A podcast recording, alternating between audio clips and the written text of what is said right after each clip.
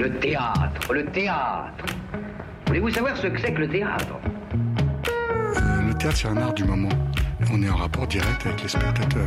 Pièce détachée Il faut que le théâtre présente une autre forme, une autre manière de vivre. sur Radio Campus Paris. Le théâtre est pour tout le monde, pour vous comme pour les autres. Faut pas être exclusif.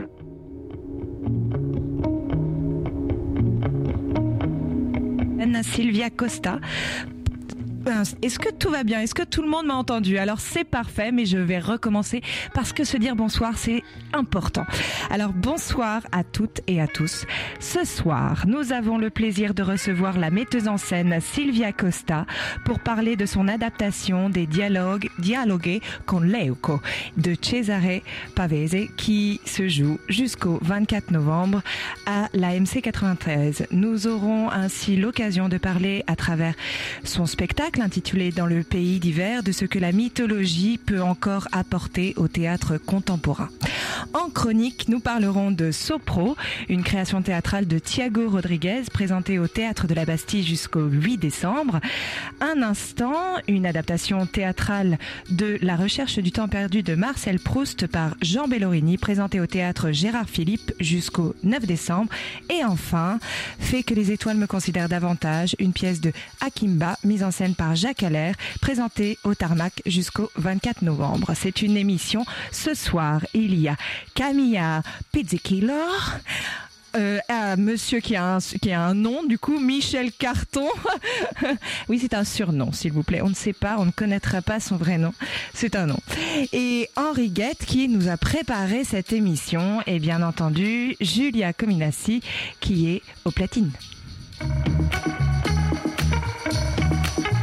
Pièce détachée, les arts vivants à la radio. Et Henri, raconte-nous ton édito. Nous entrons dans l'hiver et les nuits rallongent. C'est la période des veillées, des contes au coin du feu et de la chaleur d'un public réuni dans une salle de théâtre. On peut bien se raconter des histoires, la succession des saisons n'a rien de nouveau, mais elle a toujours fait l'objet de mythes. Les Grecs expliquaient l'hiver par l'enlèvement de Perséphone et son séjour aux enfers.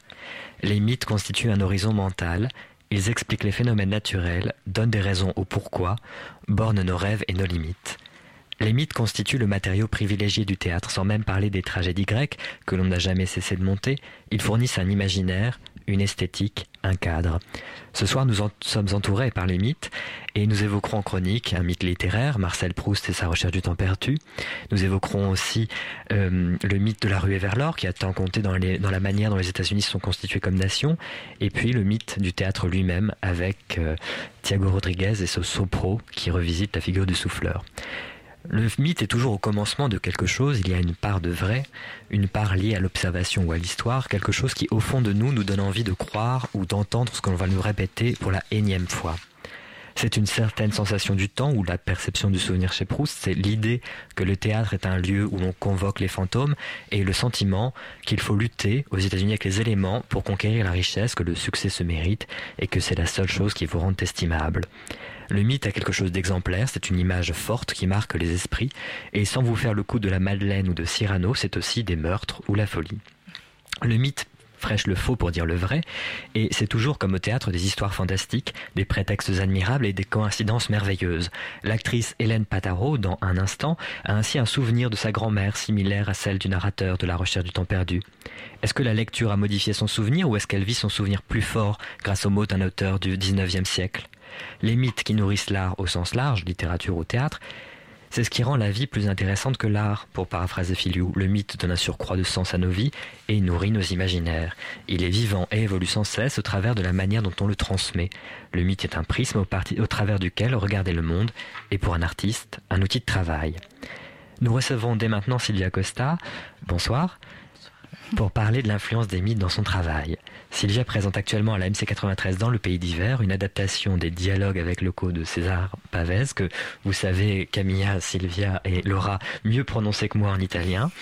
Et ces dialogues qui ont été à plusieurs reprises adaptés au, au cinéma ou au théâtre, euh, s'ils ne constituent pas l'œuvre la plus connue de l'auteur, ont quelque chose qui peut continuer de nous interroger. Comme nous, vous nous le direz tout à l'heure, ils ont été écrits entre 45 et 47, quand l'Europe était encore rationnée euh, après la Seconde Guerre mondiale, après la découverte euh, d'Auschwitz, et, alors qu'Adorno déclarait que la poésie n'était plus possible.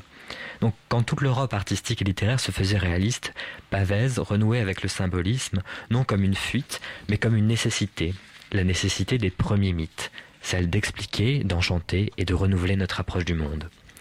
Sylvia Costa, je ne tarderai plus et j'ai hâte de vous laisser la parole. J'ai envie de vous demander pourquoi monter cette pièce aujourd'hui avec ce texte et qu'est-ce qui, dans notre contexte actuel, rend pertinent l'adaptation des, dialogues avec le co.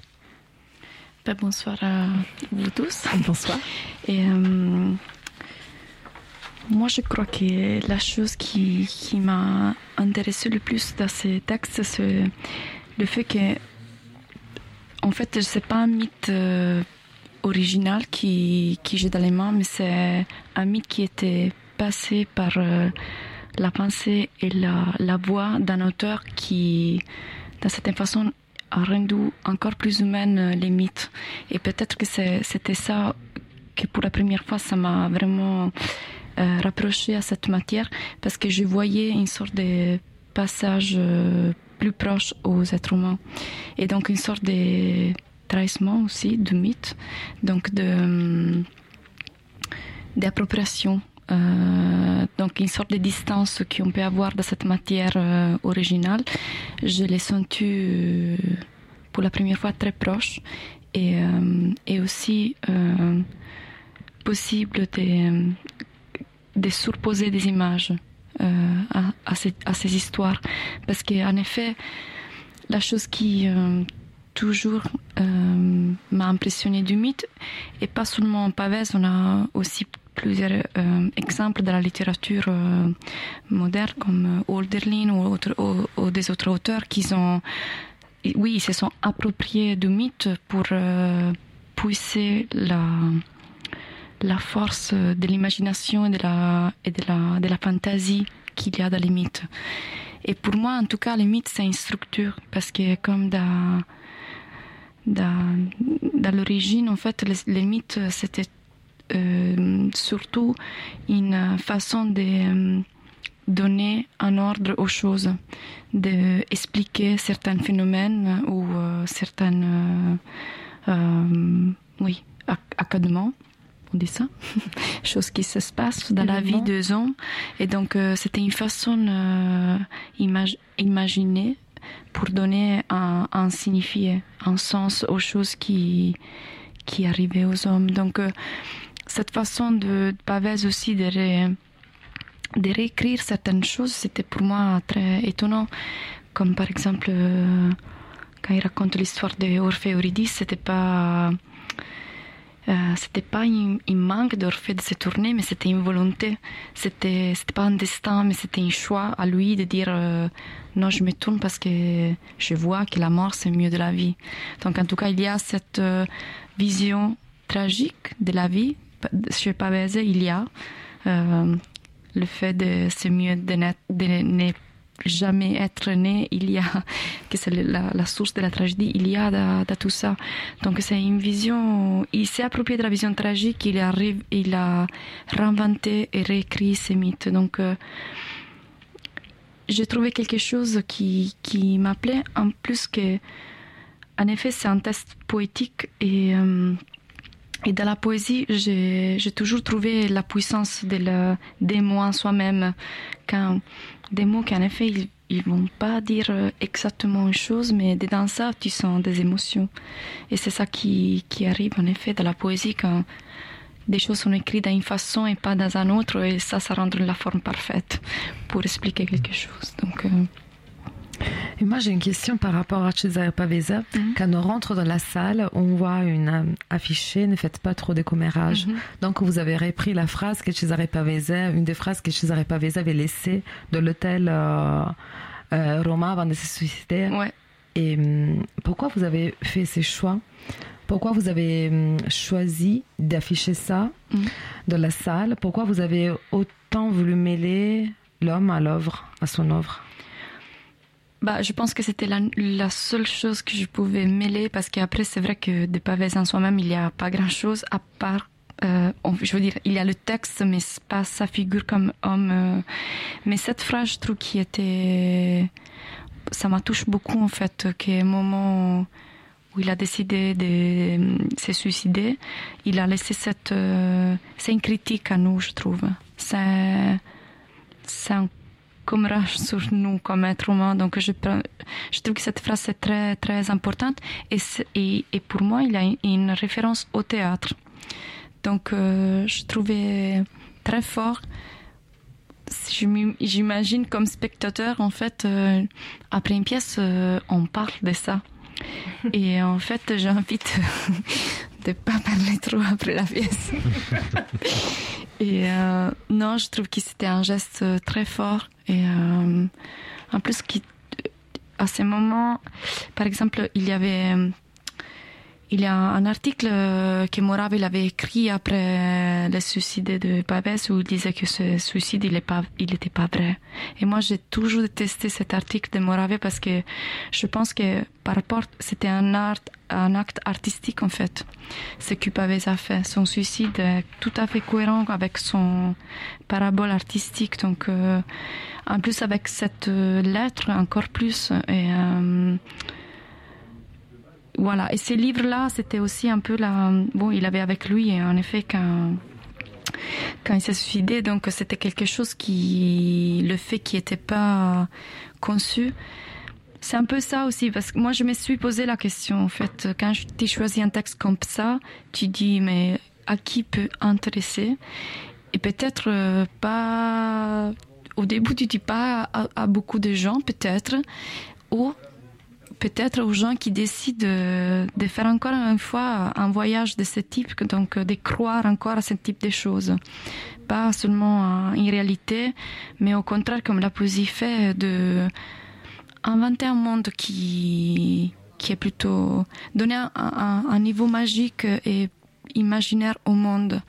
Et donc, euh, c'est une distance euh, de la réalité qui a toujours euh, nourri l'être humain je trouve, qui a sauvé l'autre humain. Et c'est pour ça qu'Ipavès a écrit ça après la guerre, pour dire on peut se reconstruire. Et cette euh, geste poétique n'était pas affirmé. Donc le fait de dire euh, ok, je, je m'en vais, c'était un peu comme il a nous laissé le dire euh, ok, allez-y s'il te plaît, faites quelque chose, mais sans faire pas trop de commérage.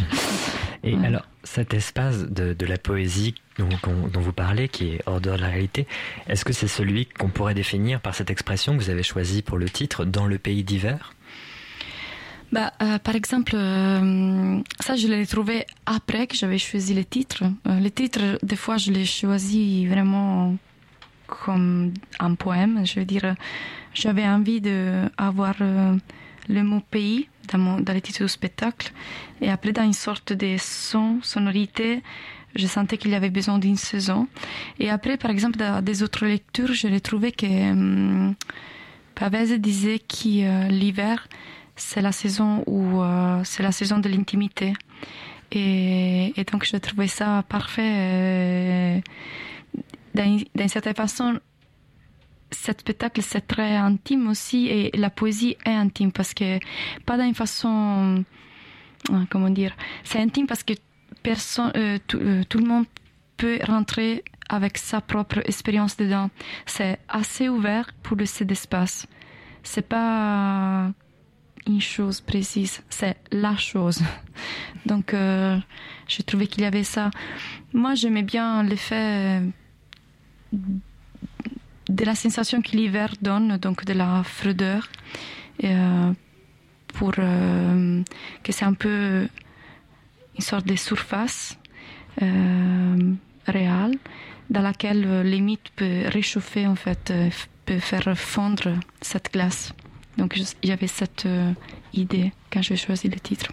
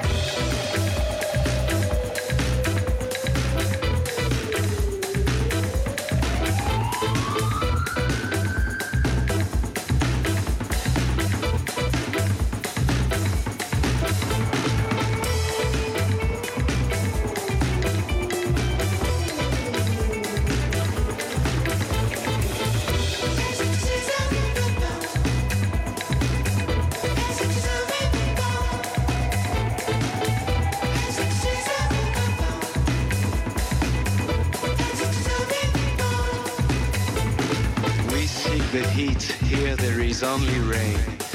Low clouds and rain is almost ten months a year.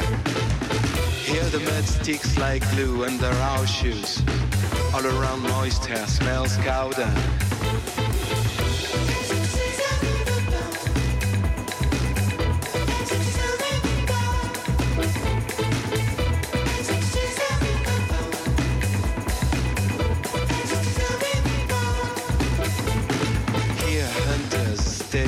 Seated with their guns. Crow cow by spinning around carrions. Here we find the heat with alcohol and friends.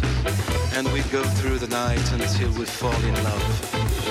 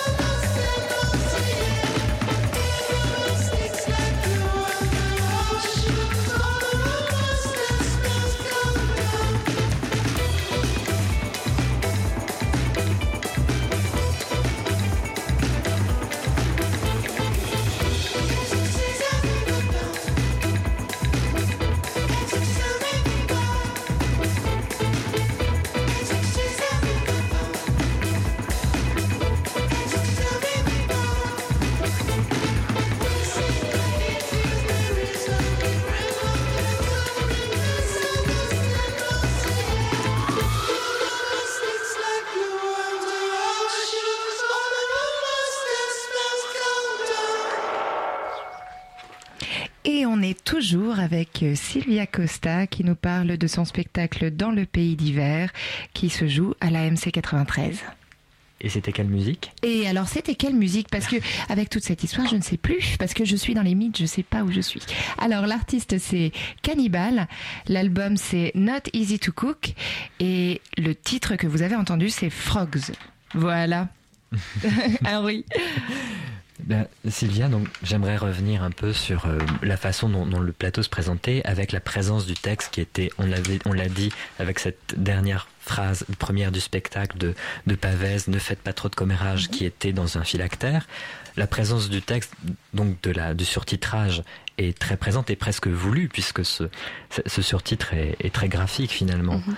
Euh, comment vous, l'avez travaillé? Est-ce que euh, en Italie on a aussi ce texte qui, apparaît? Puisque c'est un texte qui est très, euh, qui mérite une attention particulière. Oui, en effet, j'ai conçu cet objet qui c'est comme un long drapeau de bois, en bois. Et, alors, en effet, j'ai l'idée de, parce que je n'ai pas encore présenté la pièce en Italie, mais il y aura aussi des sous-titrages en Italie parce que je trouve que Bon, les textes, ça, ça, demande une grande, grande attention. Et, euh, et je les vois plutôt comme euh, une incision euh, qui est en effet donc il avait besoin d'un espace physique qui soit pas juste sur un écran sous-titrage donc je sentais qu'il avait besoin d'une importance pour ça et aussi parce que je pense que le spectateur soit en français, soit en italien, soit dans, une autre langue, en fait, il peut choisir. Euh, ça veut dire qu'il peut se laisser au flux d'images et des fois euh, trouver euh, un contact avec les textes, donc soulever son regard sous les sous-titrages qui, en effet, ça, ça représente comme une incision. Et donc, c'est comme une sorte de comment dire, rebus qui tu regardes une image et tu lis des mots qui sont connectés avec ou seulement se laisser aller aux images. Donc euh, c'est pour ça que je pensais que je pouvais pas euh, pas imaginer un espace spécial pour les textes. les textes est un objet important dans, dans la pièce. Et donc, vous, vous dites que le spectateur peut choisir de regarder seulement les images ou seulement les textes. Moi, j'essaie de faire les deux. Mhm. Et euh, j'ai trouvé qu'effectivement, je, je, voulais vous demander comment vous avez pensé, parce qu'il y a effectivement des images très fortes, et donc les spectateurs, s'ils décident d'essayer de faire les deux, il peut se retrouver sollicité au niveau visuel au point de pas tout entendre. Mhm. Est-ce que vous avez pensé à ça quand vous avez hum, décidé d'utiliser ce matériel pour euh, ces textes qui, effectivement, comme vous dites, ça demande beaucoup d'attention au spectateur. Au lecteur aussi, c'est quelque chose de très intime, je trouve. Mhm. C'est de la poésie, il faut, il faut, il faut tout écouter. Donc, vous, comment vous avez décidé de, euh, de hum, travailler? Ben, les textes, c'est travaillé d'une façon très, très musicale. Donc, c'est pour ça que même pour un Italien qui peut avoir euh, l'essence de chaque mot, mais pas peut-être des fois quand il déconnecte avec l'essence générale.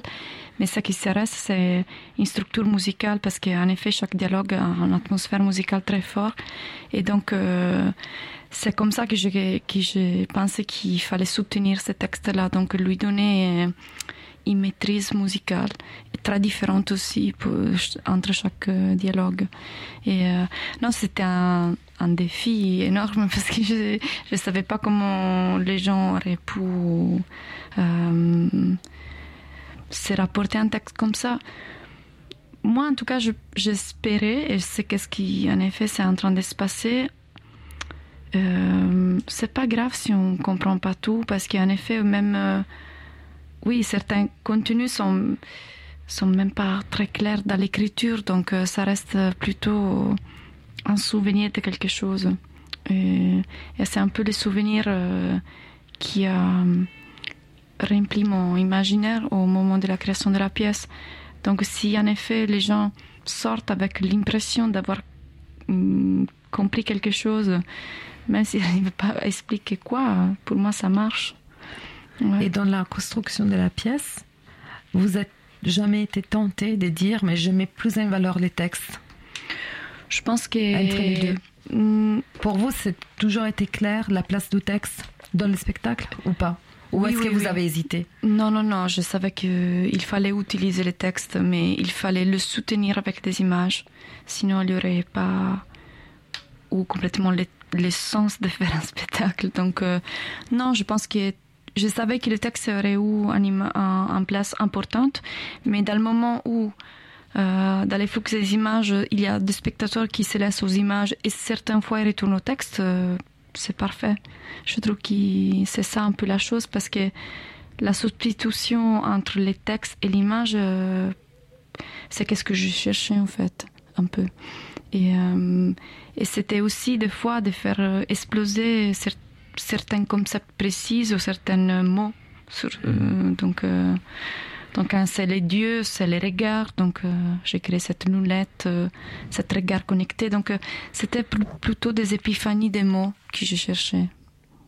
Et alors, dans ce spectacle, vous avez, vous gardez le souvenir de 6 des, des 23 dialogues que vous ré, réaménagez autour d'un parcours. Vous pouvez peut-être nous parler un peu de mhm. ce parcours, puisqu'il y, y, a un prologue euh, d'ailleurs qui est, qui est présenté.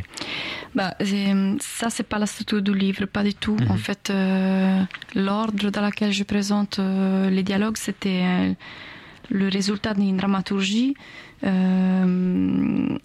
après, dans les, 20, dans les 27 qu'il y a dans les livres, c'est ça qui, c'est ces six qui sont restés. Et finalement, je pense parce qu'il y avait euh, euh, limite comme c'est une fable, c'est très anecdotique.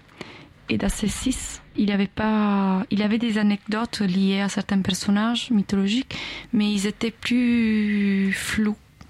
Et c'était plus facile d'enlever les caractères des dieux ou des personnages qui étaient dedans.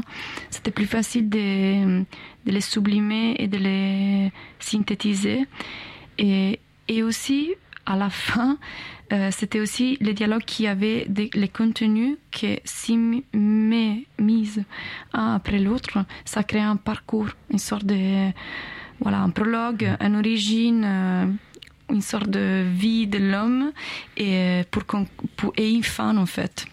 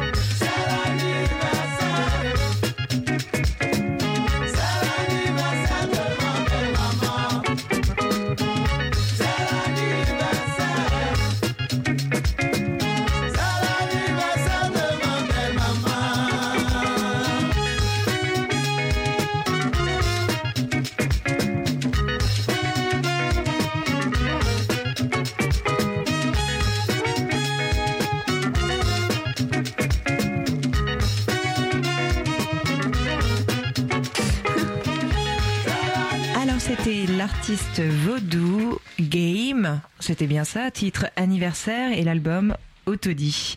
Et on est toujours en compagnie de Sylvia Costa qui nous parle de son spectacle dans le pays d'hiver à la MC 93.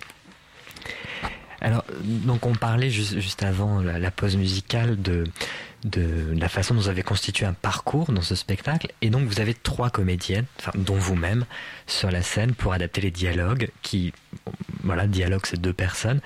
Et on a ce, rapport un peu, un peu étrange entre les personnages où finalement les personnages ne sont pas identifiables en tant que tels, mais en tant qu'entité. On a euh, vraiment l'impression aussi d'assister à, un rituel.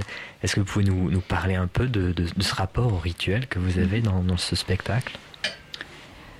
Euh, Alors, disons que je suis partie de la, de la base, donc euh, le 2, donc du dialogue, qui était très importante pour moi, en effet, aussi comme euh, concept, le fait d'être en dialogue avec juste une autre personne. Cet rapport une à une, pour moi, c'était très, très important parce que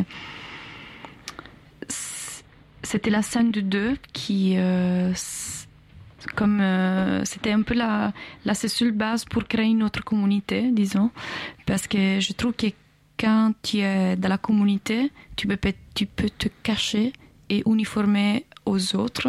Et quand tu es en dialogue une à une, il faut que tu sois toi-même à rapport à l'autre, donc dans un rapport critique. Donc je trouvais que c'était très important d'amener aussi cette forme euh, euh, rhétorique du dialogue euh, pour recréer l'individu.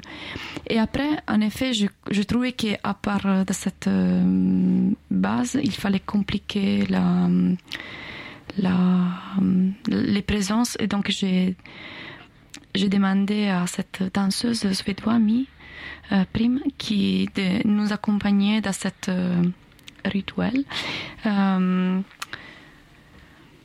pour moi, dès que euh, dès qu'on rentre dans le plateau, déjà l'entrée, ça, ça, ça, fait déclencher euh, quelque chose qui n'est pas de la réalité. Donc, si on peut appeler ça rite, bien sûr, mon rapport est que dès que tu rentres sur scène, tu, tu as un vase vide que tu dois euh, et tu dois être rempli par euh, cette présence qui pour moi c'est pas vraiment lié aussi dans le théâtre d'où je viens c'est pas de remplir avec euh, un personnage avec une histoire tout ça c'est de remplir avec une présence. Et donc tous les gestes toutes les choses qui ont fait sont en rythme parce qu'on est au théâtre et sinon sont une structure chorégraphique maîtrisée et tout ça. Donc c'est, mais pour moi, dès qu'on rentre, on est dans une autre dimension. Donc euh, c'est un peu ça.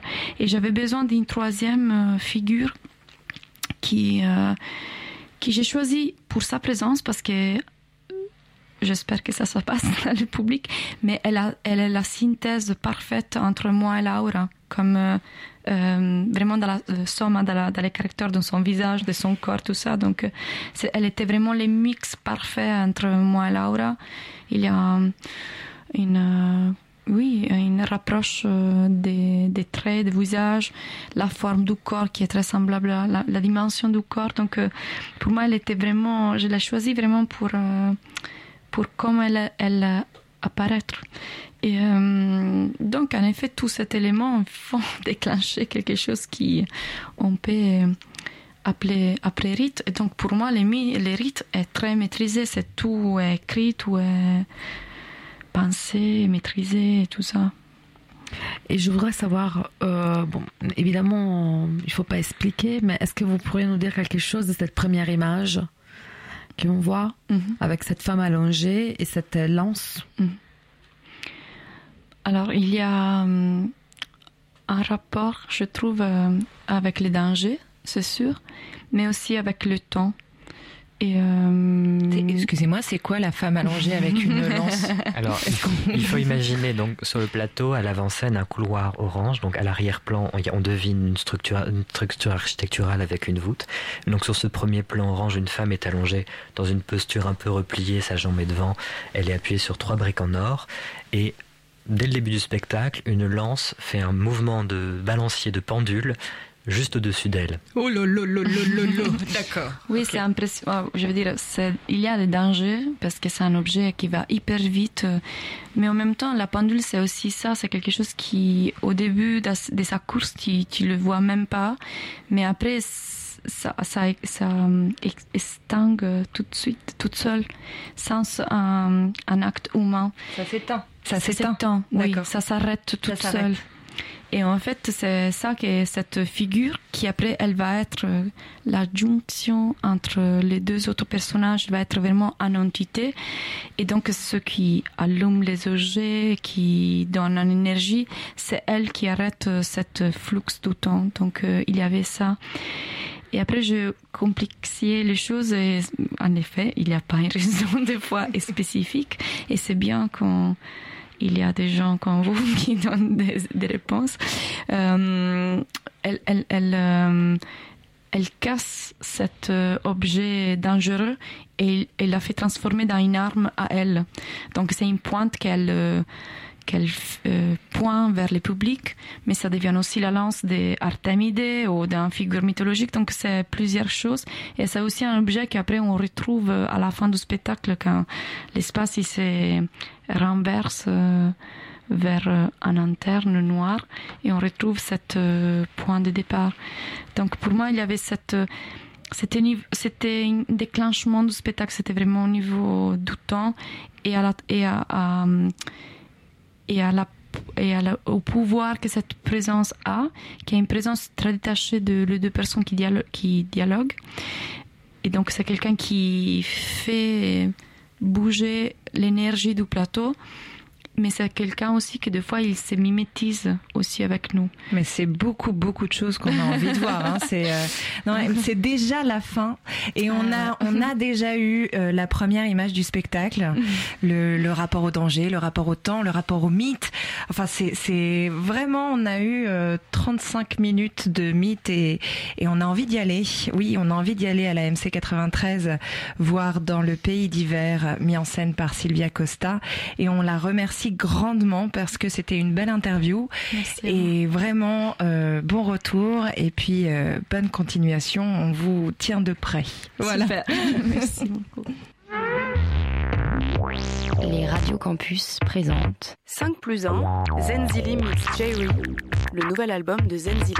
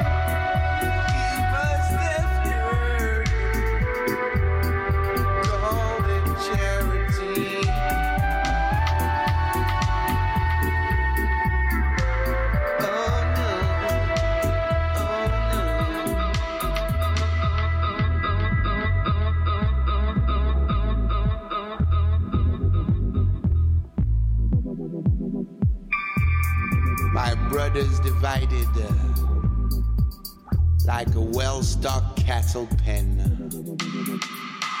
Killing each other, misguided, hiding in the den.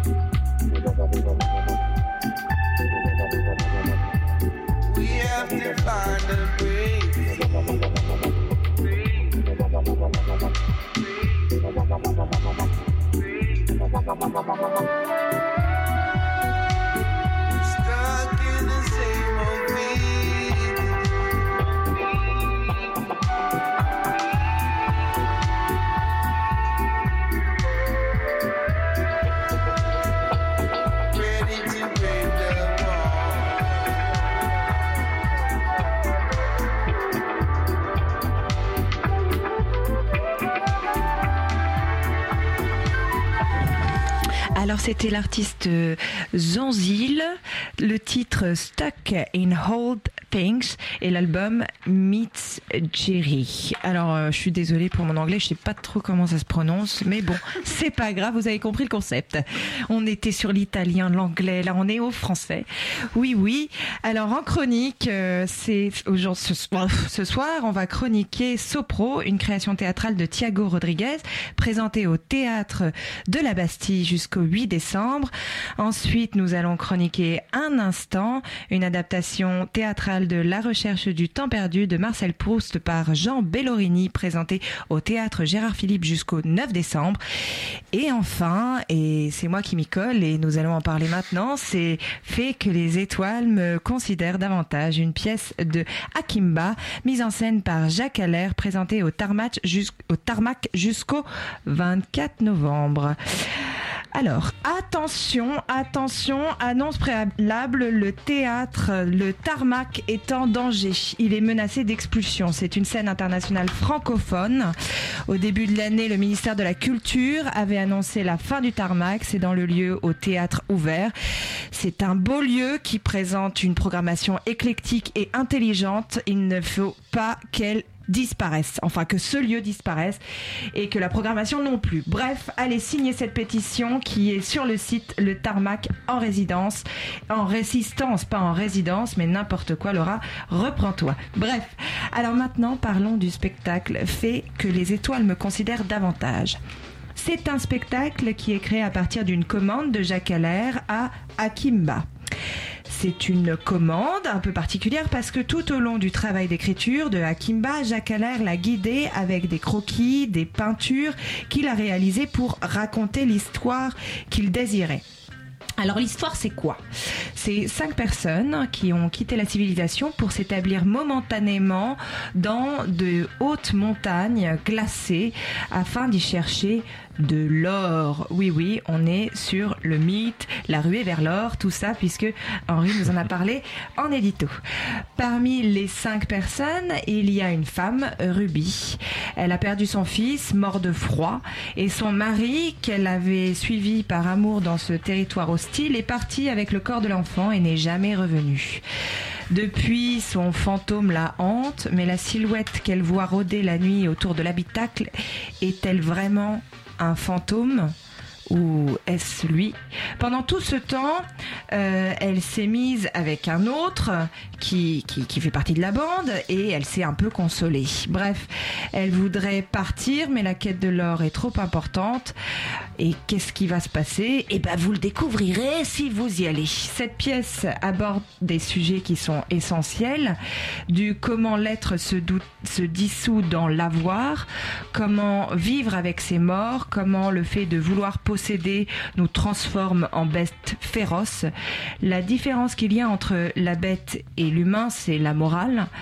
C'est sur cela que se fonde notre justice, mais il est si dur parfois de l'appliquer face à l'appât du gain. Voilà, c'est un peu ce sont des sujets qui sont très très importants. Et la scénographie qui est autour de ça, qui est construite, est euh, une cabane euh, faite en bois avec un toit en bâche plastifié, un lit de camp et euh, des caisses faisant office de chaises avec une grande planche en bois en guise de table. Les costumes sont tous en peau de bête, ils sont très couverts, on, on a vraiment l'impression de froid et euh, on sent que en plus Jacques Allaire est un peintre parce que quand même c'est une scénographie qui est recherchée et euh, qui, qui, est intelligente et on se, on se demande si ça devient, si ce sont des bêtes ou des humains. Mais en fait, tout ça, oui, d'accord. Le problème, c'est que ce spectacle est 100 fois trop long. Et on sacralise beaucoup trop le texte.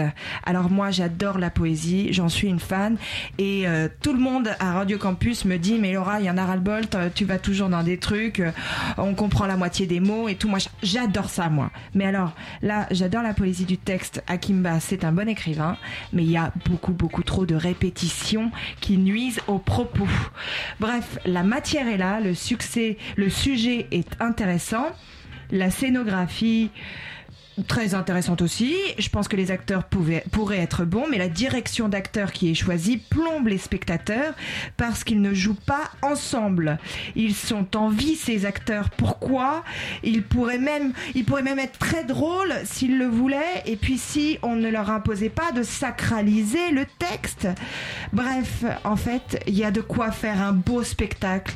Et pourtant, c'est trop difficile à voir et 2h15 alors même que ça pourrait être fait en 1h20 avec des acteurs qui se parlent entre eux et qui se racontent des choses. C'est presque énervant. Bref, c'est un peu dommage. Qu'est-ce que tu en as pensé, Henri eh Qu'est-ce que je pourrais rajouter? Tu, exprimes un peu le, fond de ma pensée. Donc effectivement, cette scénographie est, intéressante parce qu'elle elle, accentue le côté huis clos puisque ce que tu as bien souligné, c'est qu'on est en fait dans le cœur de l'hiver dans le Yukon, donc dans cette ruée vers l'or, dans cette zone américaine que Jack London a, pu parler. Et donc on est dans ce cœur de l'hiver à attendre la fonte des glaces, puisque tous ces personnages sont coupés de la civilisation, sont, on, sont à leur, livrés à leur activité de chercheurs d'or et, euh, et bloquent dans une situation de blocage. Donc le texte est en effet, le texte d'Akimba, là on en fait avec des, des, des, aspects poétiques et des instants de grâce, mais beaucoup trop long, avec des répétitions, comme tu l'as souligné, mais des répétitions sans variation. Exactement. D'où des longueurs, puisque ces, ces, répétitions ne prennent pas sens, en fait, sont des, des répétitions qui, qui, juste alourdissent le texte. Après, ce que j'ai aimé, j'ai aimé, euh, c'était ce rapport entre sauvagerie et, civilisation, donc qui est introduit notamment par cette scène de procès. Euh, qui est qui est éminemment drôle dans le dans l'idée cette scène de procès justement avec avec deux personnes qui prennent un masque pour euh, d'animaux d'ailleurs mm. pour pour pour être le juge et l'avocat c'est très drôle mais pourquoi pourquoi le faire durer pendant 40 minutes? En effet, on a aussi l'impression qu'effectivement la direction hésite au moment où on pourrait euh, accentuer le rire. Il n'y a, jamais la volonté de, donner euh, au spectateur euh, soit d'aller jusqu'au bout du, drame avec certaines scènes de, la, femme qui vient récupérer le crâne de son enfant mort. Donc on ne va pas jusqu'au bout du drame, on ne va pas non plus jusqu'au bout de, l'hilarité. Et pour moi, la scène qui illustre ça, c'est cette scène de beuverie qui, s'étend en longueur euh, qui est entre comique et tragique et qui en même temps n'atteint jamais euh, des sommets et n'atteint jamais des. Ouais. Voilà. je suis assez d'accord avec toi. Hein. Bref, en tout cas, allez, allez, faire votre avis sur Fait que les étoiles me considèrent davantage une pièce de Hakimba mise en scène par Jacques Allaire présentée au Tarmac jusqu'au 24 novembre. Maintenant, nous allons parler de Sopro. Sopro, une création théâtrale de Thiago Rodriguez présentée au théâtre de la Bastille jusqu'au 8 décembre. Et qui est allé là? Moi. Ah, ah c'est Camille. Oui. Alors, qu'est-ce qu'on a pensé? J'adorais. Oh là là, c'est super Sur scène, la lumière d'été, des rideaux blancs, l'air de Lisbonne, un plancher dont s'échappe de la pelouse vert électrique. Une petite femme, moi je pensais que c'était un petit homme, mais bon, une petite femme, habillée noire, avec des lunettes sur les nez et un texte à la main, chuchote sur scène. On n'entend pas ces mots, c'est un murmure. Elle est discrète, très discrète, mais c'est elle la maîtresse au théâtre. C'est elle qui connaît toutes ces histoires, ces tragédies. Elle qui a mis les pieds toute petite dans le théâtre, elle n'avait que 5 ans. Un théâtre détruit, ça serait trop triste. Fermé d'accord, mais pas en ruine. Quelques feuilles d'accord, mais pas des ruines. Sopro est l'histoire d'une souffleuse et d'un théâtre. C'est l'histoire de la souffleuse du Théâtre national de Lisbonne et de sa vie des souffles depuis 40 ans. Et cette souffleuse, Christina, est là. C'est elle a donné leur réplique aux acteurs avec des trous normalement, mais là à tous les acteurs sur scène, parce qu'avec elle sur scène il y a cinq comédiens et sont eux à raconter les histoires directement sorties de la mémoire de Christina. Celle d'un directeur de théâtre bourré au café qui essaie de convaincre une souffleuse de monter sur scène. Celle de l'ancienne directrice passionnée et malade. Celle d'un comédien incapable de ne pas détruire son texte. Et celle de nos chers morts. Thiago Rodriguez nous offre un aperçu de l'ombre et on découvre ces créatures mythiques en voie de disparition. Aujourd'hui, il faut les sacrifier au nom du budget. Ils coûtent trop cher de notre ère d'austérité. Aujourd'hui, c'est les souffleurs. Demain, on verra qui sacrifier. La mémoire, les rapports au passé sont, comme souvent de les pièces de Thiago Rodriguez, à l'honneur. Sopro, c'est une pièce urgente. C'est la pièce qu'il faut voir actuellement. Donc toutes les dates sont complètes, mais allez-y quand même. Euh, mettez-vous sur la liste d'attente et espérez d'avoir une place. Oh là là, on a envie. Et il y a hein. un moment des grâces. Un certain moment, c'est dans le noir. C'est vraiment, mais c'est incroyable ce que nous offre Thiago Rodriguez avec cette pièce. Il y a ces moments dans le noir. Je ne sais pas si tu te rappelles, Hans, où on a l'impression d'être dans une nuit. Ah, pardon, Michel, mince, euh, d'être dans une nuit d'été, euh, d'orage, et on est vraiment ailleurs. C'est extrêmement, elle est extrêmement magique. Ouais.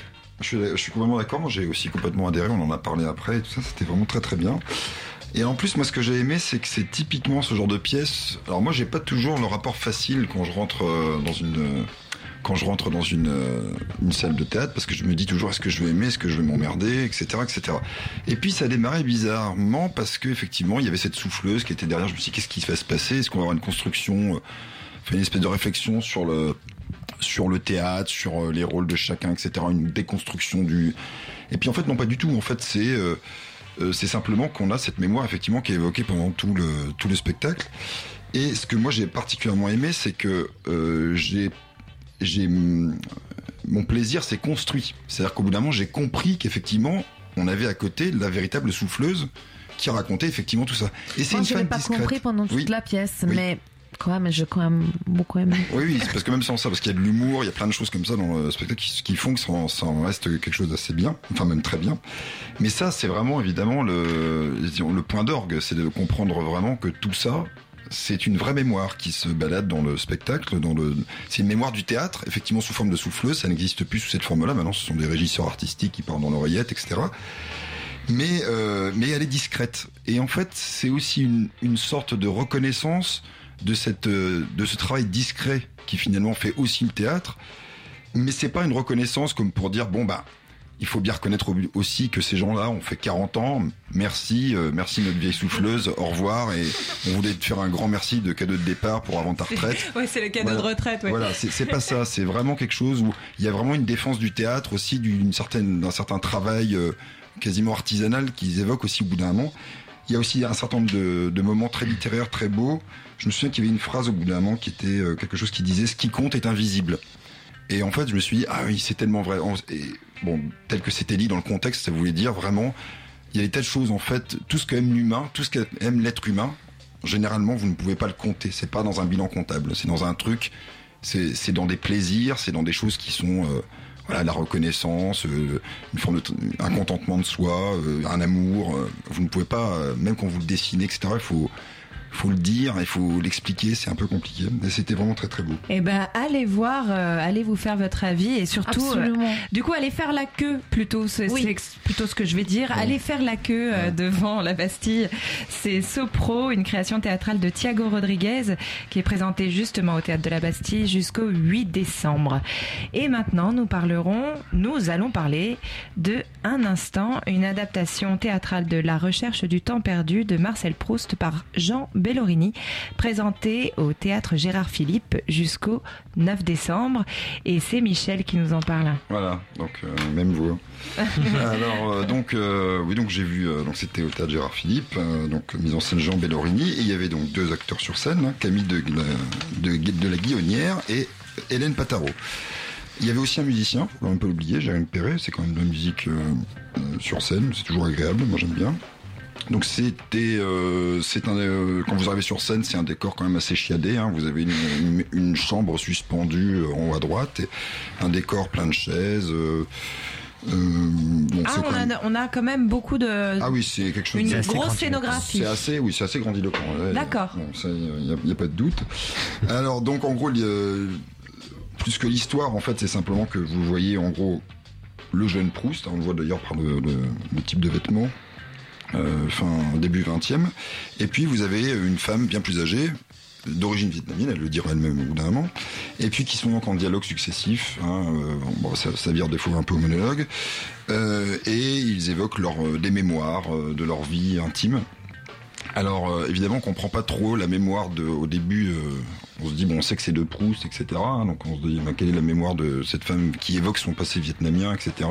Alors en fait sûrement, hein, et même très j'ai lu aussi que c'était le cas, que euh, effectivement c'est aussi sa propre mémoire qui est effectivement évoquée, un petit peu à la manière d'ailleurs de la souffleuse, mais c'est d'une forme très très différente. Et euh, donc tout ça dans un style évidemment euh, forcément un peu littéraire et méticuleux puisqu'on est chez Proust. Hein. oui, Proust, euh, il s'arrête pas ah, avec les lignes, il y va. Hein. Ouais, il y va. Et donc qui se conjugue aussi quand même parfois avec un style beaucoup moins travaillé puisque c'est des fois la mémoire justement de cette femme vietnamienne qui arrive et qui hmm. est le beaucoup plus disons moderne en fait d'une certaine manière et ouais, moins travaillé, moins littéraire. Alors qu'est-ce que nous dit Bellorini Il nous dit qu'il a voulu éviter le Proust mondain et euh, précisément qu'il était plutôt intéressé par le, par le Proust philosophe. Et il se trouve étonné que les adaptations euh, de la recherche, de manière générale, ne, ne, voient pas ce côté métaphysique. Ah, moi, je dirais déjà, ça m'inquiète un peu, en fait, pour, ma part, parce que je trouve que ce qu'on appelle le Proust mondain, c'est, enfin, c'est très souvent le Proust justement décrit, Proust décrit justement le monde mondain mais ça veut dire pour autant qu'il est mondain. Et c'est justement ça qui est intéressant. Ouais c'est plutôt ce qui donc euh, qu'est-ce qui va nous quelle est la part métaphysique? Bon, bah, c'est justement cette question de la mémoire, donc euh, des fois qui est souvent d'ailleurs évoquée sur la question euh, dans un dans un terme très rapidement sur la Madeleine, hein, c'est un peu le principe de la correspondance, etc., etc. Il y fait une évocation assez subtile au bout d'un moment, et donc ça c'est plutôt joli. Mais alors, lui il évoque une mémoire qui est pas du tout du même type que celle qu'évoque euh, donc Rodrigo, Thiago, Rodriguez dans le dans, dans le dans le spectacle qu'on présentait dans Sopro, voilà. et, euh, et donc en fait, c'est plutôt une mémoire que je dirais plutôt alors je vais pas dire intimiste parce que j'ai pas envie de le reprendre au sens euh, dans un sens négatif euh, parce qu'il était très bien dit tout à l'heure. mais en fait, c'était c'est une mémoire en fait qui est ça m'a fait un peu réfléchir sur la mémoire. La mémoire, en fait, c'est deux choses, si vous voulez. Il y a une mémoire qui est un peu qu'on dit souvent collective, en tout cas, c'est le propre de l'être humain. Et puis, vous avez une mémoire qui est qui est plus individuelle. Et en l'occurrence, là, vous avez cette mémoire en fait d'un peu de repli sur soi, qui évoque beaucoup des choses euh, sur euh, mon petit passé, mon petit machin, etc. Et on a du mal à, à décoller de cette mémoire trop euh, nombrilesque en fait je dirais. Et moi c'est ce qui m'a un peu dérangé parce que j'y vois pas de force pas la même force en tout cas de, la mémoire qui est évoquée par euh, Thiago Rodriguez et j'ai trouvé ça décevant de ce point de vue. On sent que t'es es un peu euh, t'es un peu déçu quand même hein ah, là Michel mitigé. Mitigé mitigé. Bah, je dois dire que c'est un vrai travail. Ouais. Mais par contre ça ne me parle pas. D'accord ok. Bon bah écoutez je ne sais pas juste est-ce que tu peux nous faire un tout petit retour de une deux, deux mots? Allez, deux, mots. mais je trouvais que c'était une mise en scène euh, honnête. Je partage assez l'avis de, de, Michel, euh, puisque effectivement il y a, ce respect, enfin ce travail sur le texte, mais en même temps on n'apprend rien sur Proust, puisque cette dimension euh, métaphysique ou métalittéraire avec la boucle du temps, bon, elle a quand même été mise en valeur par bien d'autres que lui. Donc on n'apporte rien à Proust et rien non plus au théâtre. Et d'autre part, le décor, je l'ai trouvé effectivement assez grandiloquent par rapport à un propos qui se voulait intimiste. Donc je trouvais qu'il y avait un petit voilà, hiatus. Il y a un petit hiatus, hein. oh là là, on est mélangé, on sait pas, on est un peu chafouin là, hein, après ce, ce Bellorini. Bref, en tout cas, nous, euh, eh ben, ça a été une très belle émission. On a eu euh, Sylvia Costa pendant 35 minutes qui nous a parlé de Dans le pays d'hiver et qui présente ce spectacle-là à la MC 93. Et ensuite, euh, nous avons parlé en chronique de Sopro, une création théâtrale de Thiago Rodriguez présentée au théâtre de la Bastille jusqu'au 8 décembre. Ensuite, nous avons parlé de Un instant, une adaptation théâtrale de la recherche du temps perdu de Proust par Jean Bellorini présentée au théâtre Gérard Philippe jusqu'au 9 décembre.